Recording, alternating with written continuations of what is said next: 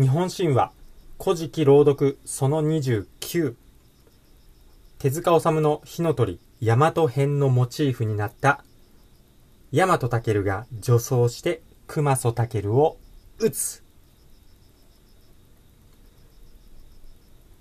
前回の話の続きをしていきたいと思います。大和健の物語の続きですね。天皇の命令でお臼の御事大和健のことですね。お臼の御事は、熊曽。大体熊本県と鹿児島県のあたりのことになります。熊曽へ出発しました。お臼の御事は、この時、まだ15歳というあどけなさが残る色白の美少年だったんですよね。髪の毛もその当時の子供がするように額のあたりで結んでいます。熊曽に行く前に伊勢神宮に仕えていた叔母の大和姫の着物を借りて刀を懐に隠して出発しました。ようやく熊曽へ到着すると、早速、熊曽健の家を探しました。遠くからその場所を覗いてみたところ、兵隊たちが何重にもその家を囲んで警備をしていました。どうやら家を新しく建てている様子でした。へえ、家を新しく建ててるんだ。じゃあ、もうすぐ家の新築のお祝いの宴会があるかも。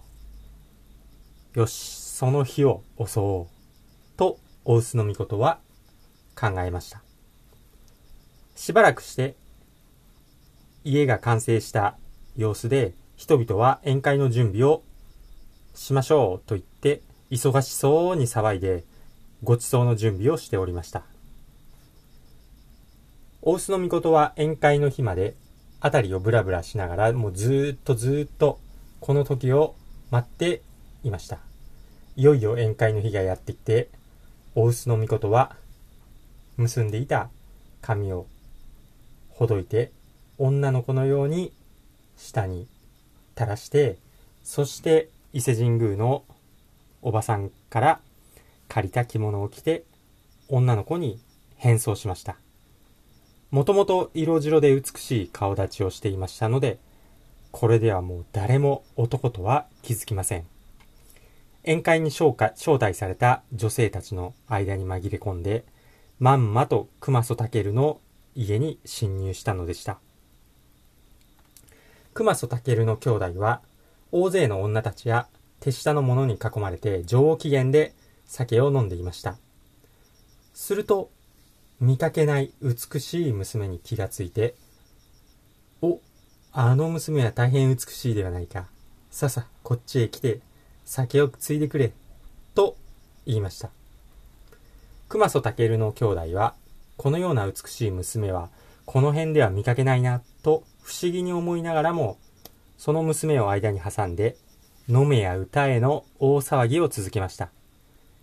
宴会が最高潮に達した頃、娘に化けた大臼の御事は、おもむろに懐から担当を抜き出して、兄の熊曽武の襟をつかみながらその胸へ突き刺しました。刀は貫通して背中まで突き出しました。あまりにも一瞬の出来事に兄のタケルは何が起きたかわからないうちに死んでしまったのでした。キャーという悲鳴とともに宴会に出席していた家来や女たちは慌てふためきながら一斉に逃げ出しました。弟のタケルも驚いて逃げ出しましたが、大臼の御事はこれを階段まで追いかけました。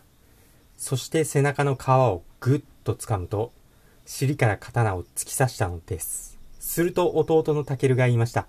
どうかその刀を抜かないでください。私は、あなたに言いたいことがあります。よし、話せ。大臼の御事は、弟のタケルを、しばらく押し伏せておきました。あなたはどなた様ですか？我は大和の国で天下を治められている慶光天皇の王子で、名前は大和大船というものだ。我が父の天皇がお前たち熊須武は大和の国に従わない無礼者であるから殺してこい。と命令になったのでやってきたのだ。なるほど。きっとあなたの言う通りでしょう。西の国には私たち以上に強い者はおりません。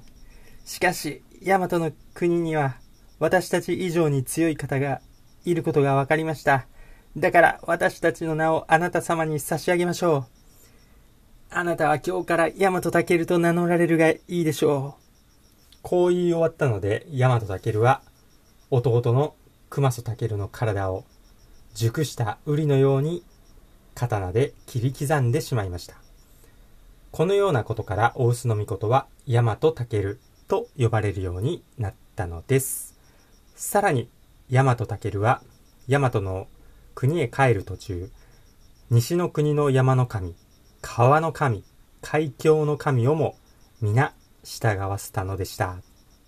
続く。という話で今回は終わりました。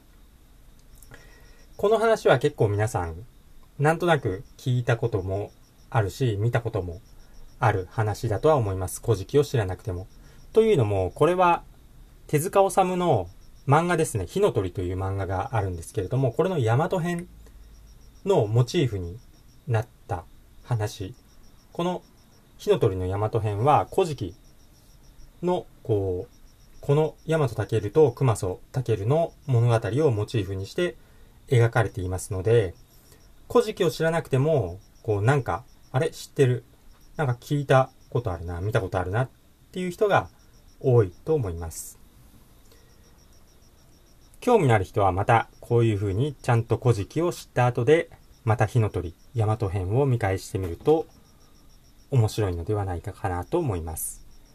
この手塚治虫の漫画ではですね、大和国の方が、実は天皇を美化した捏造の歴史を編纂しようとしているんですよね。それに対して、この熊曽ですね。熊曽健の方が、実は真実の歴史を残そうとしている。そういう描かり、描かれ方をしています。手塚治虫の火の鳥。だから手塚治虫は、こう、大和国が絶対に正しいのではなくて、もしかしたら、熊曽、熊曽の方に、こう、もっとすごい、熊曽も別に敵というか、熊曽には熊曽の思いがあると。ちゃんとした真実のことがあるという風な話で持っていってますね。なかなか面白いです。大和、大和編。興味のある人は手塚治虫。もう一度読み返してみてください。だから熊曽は結構未開な野蛮な人たちと、まあ古事記とか日本書紀ではされてますけれども、もし現実に熊曽の残したものがあれば、また歴史は全然違っていたのかもしれないですよね。まあ例えば、こう、本当は縄文時代の土器の方がすごい、こう造形的にも優れているのに、まあ、弥生、弥生になるとのっぺりしちゃって、何にも造形とかもなくなったりしてるんですけれども、一応弥生の方が稲作とか文化が発達したとか言われてますけれども、実はもう縄文の時代から稲作はずっと続けられていたし、まあ、例えば稲作なんかは朝鮮半島から伝わったって言われてますけど、実際には朝鮮半島から伝わったわけではないということも分かっています。それは稲の遺伝子とか調べれば、実際には日本から朝鮮半島の方に行っているということが分かりますし、渡来人もこぞって押し寄せてきたわけではないということも、こうだんだん分かってきています。そして、漢字の元もたどると、実は日本発祥だったということも少しずつ分かってきていますので、まあ、実際には、こう、勝者が歴史を作り変えていきますので、まあ、本当の、本当のことは、なかなか分かりづらいということがありますね。だから日本に渡来人が来たとか言う人いますけど、それはもう真っ赤な嘘ですので、遺伝子的にも。日本人の遺伝子、朝鮮半島の遺伝子、中国の遺伝子、全然違いますんで、渡来人が退去して押し寄せて弥生になったっていうのはもう真っ赤なデタラメということになります。ということで次回はまた今度は出雲ですね。出雲の方を平定に大和武向かいます。お楽しみに。ということで今回の話は終わります。最後まで聞いていただいてありがとうございました。今回の話が参考になったよという人はぜひ高評価、グッドボタンをポチッと押しておいてください。よろしくお願いいたします。では、私がトレーニング中につぶやいている言葉を紹介して終わります。幸せに満たされ、幸せが溢れてくる。幸せにしていただいて本当にありがとうございます。豊かさに恵まれ、豊かさが溢れてくる。豊かにしていただいて本当にありがとうございます。強運に恵まれ、やることなすことすべてうまくいく。強運にしていただいて本当にありがとうございます。新しい細胞がどんどん生まれ、どんどん健康になる。健康にしていただいて本当にありがとうございます。足のつま先から指のつま先、頭のてっぺんまで、すべての細胞さん、本当にありがとうございます。では、最後に、カタカムナの7種、一緒に歌って終わりましょう。まかたまの天のみなかぬし、高みむすひ、かむみむすひ、みすまるの玉。まかたまの天のみなかぬし、高みむすひ、かむみむすひ、ミスマルの玉。それではまた次回お会いしましょう。チャンネル登録とメンバーシップ登録もよろしくお願いします。それでは。